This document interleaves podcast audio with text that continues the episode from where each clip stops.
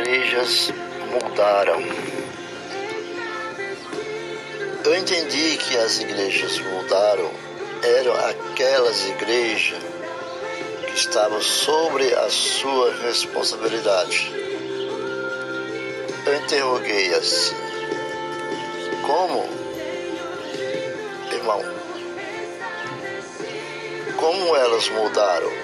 Mudaram de endereço? Não. Mudaram a forma de levar a palavra. O Evangelho está sendo usado, mas está sendo usado como uma forma de exploração dos mega shows, dos pastores showman,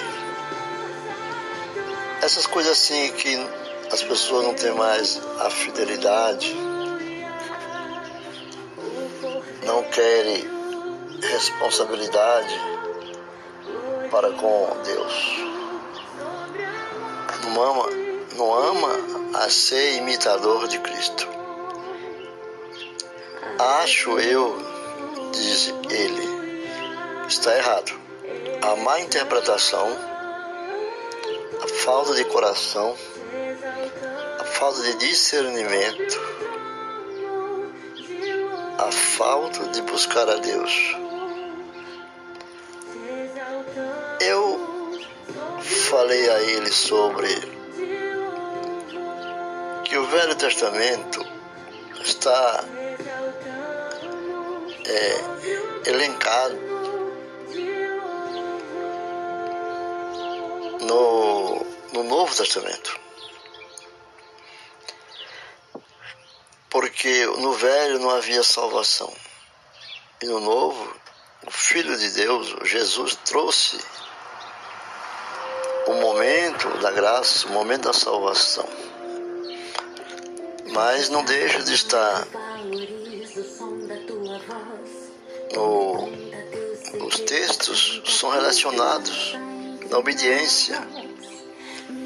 A obediência como o rei Davi tinha, obediência como Josafá tinha, como Abraão teve, como Salomão teve, obediência como Jacó.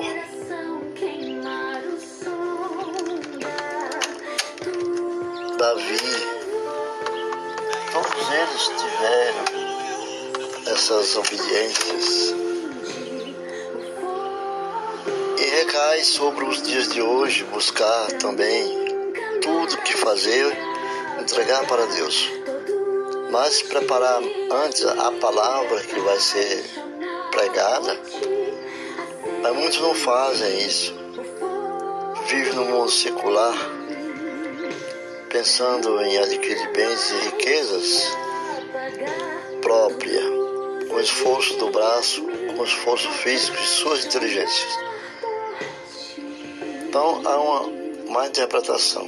Apesar que ele diz que não acredita no conhecimento teológico, porque ele se baseia no livro O Peregrino, né? praia. Mas são mistérios Deus dotou aquela pessoa e aqueles também, como Pedro, o apóstolo Pedro, e muitos outros, que o que vale é o coração e a fé. Bom, mas tem um, há um trecho bíblico que as pessoas às vezes querem interpretar errado. Mas vejamos que o texto bíblico do Novo Testamento, em Mateus, é, é relacionado com o Novo Testamento. Mateus capítulo 2 e o verso 23. Se nós lemos nele, muitas pessoas entendem errado não buscam compreender aquilo que Deus falou ao seu apóstolo. Vejamos a leitura, diz assim, falando sobre Jesus, diz, falando sobre Jesus, diz, e foi habitar numa cidade chamada Nazaré, para que se cumprisse o que foram dito por intermédio dos profetas. Ele será chamado Nazareno, né?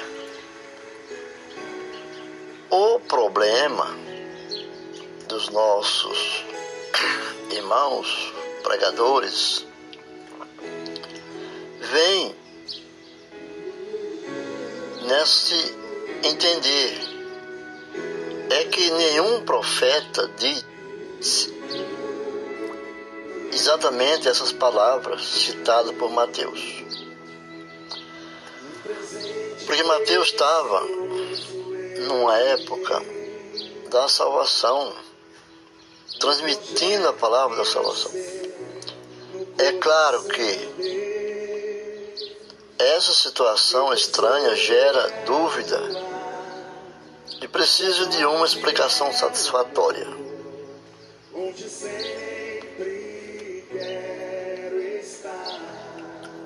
Há três explicações mais simples.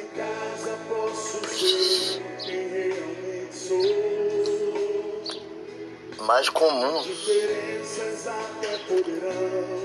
para esse uso do Antigo Testamento. A primeira é que o autor o autor está baseado em Isaías, Isaías capítulo 11, no primeiro verso, que diz: Do tronco de Jessé sairá um rebento, dizer, um filho, né, uma criança, e das suas raízes um renovo. A palavra hebraica é onde quem estuda pode fazer até traduziu, fazendo alguma, alguma, alguma expressão contrária. Ela é a palavra hebraica para rebento é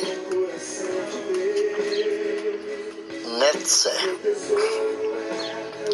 E esse netzer, o som e a escrita são semelhantes à palavra hebraica Nazaré. Netzer. Hebraico. Nazaré. E Nazará também é Nazaré. Em hebraico. Isaías, no capítulo 11, primeiro, é um texto messiânico essa proposta, essa proposta se tornou uma das mais fortes com relação a Mateus 2, 23. O problema, por outro lado, é que a passagem de Isaías não tem nenhuma referência ao lugar chamado Nazaré. Isaías não falou Nazaré, nem disse que era Nazaré. O que é foco de Mateus 2,23. Mateus fala sobre Nazaré.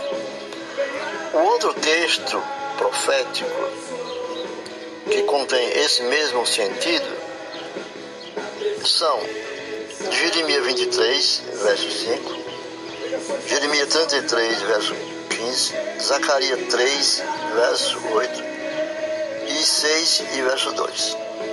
Né? A segunda explicação ela vem, é que o texto está falando assim. Ele será chamado Nazareno. Né? Não somente no sentido de que ele terá sua proveniência da cidade de Nazaré, mas também no sentido será alguém humilhado e desprezado, mesmo sendo em que vemos em João 1, 43. Cap João, capítulo 1, do verso 43. Quando Natanael, todos lembram, né? É muito citado Natanael na história bíblica dos apóstolos. Quando Natanael questiona e diz assim: de Nazaré pode sair alguma coisa boa? Olha, assim o que Mateus estaria dizendo é que ele veio de Nazaré, confirmando as profecias de que ele seria alguém simples, mas desprezado e humilhado. Quais profecias do Antigo Testamento apontam para isso? Alguém lembra? Vamos lembrar. Provavelmente o melhor é Isaías 53. Por exemplo, o, versículo, o verso 2 de, de Isaías 53 diz: Porque foi subindo como renovo perante ele, como raiz de uma terra seca. Não tinha aparência nem formosura olhámos-los, mas nenhuma beleza havia que nos agradasse.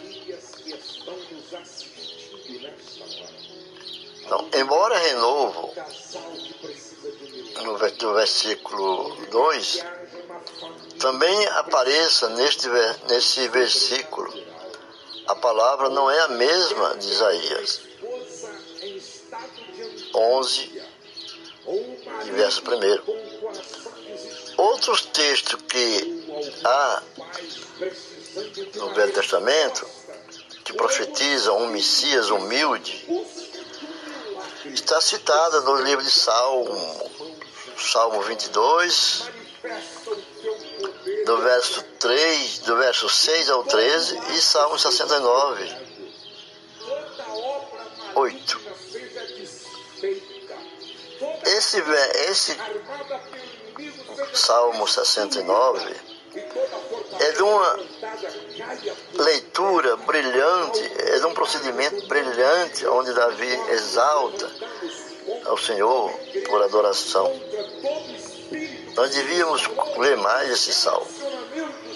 E diversos outros textos também, como tem lá em Zacarias, capítulo 9, no verso 14 no capítulo 9 até o capítulo 14. Capítulo 9 ao capítulo 14. A única proposta mais comum para entender a profecia de Mateus, que é uma profecia de muito de muito conhecimento espiritual da parte de Mateus, ele estava no contratexto de Isaías, Jeremias então, tem que relacionar a palavra Nazaré com o voto de Nazireu. O Nazireu, descrito em, no livro de Números, no, cap, no capítulo 6. A palavra que a palavra significa, o Nazireu é consagrado. De novo na humanidade torna a nossa justiça falha e limitada. Por isso, todas as pessoas precisam de um recurso fora de si mesmo para se aproximarem de Deus, o Criador. Para resolver o problema do pecado, que precisa ser punido, conforme Romanos 6, o versículo 23, o Senhor Jesus se entregou para cumprir essa exigência na sua perfeição. A justiça foi feita, foi plenamente cumprida em Cristo, sendo punido pelos pecados da humanidade. Com a morte do Senhor Jesus, o preço da dívida, da culpa e da condenação foi pago. Todos os que creem nele podem desfrutar do perdão dos seus pecados, pelos méritos de Jesus. Todo que busca a sua justiça é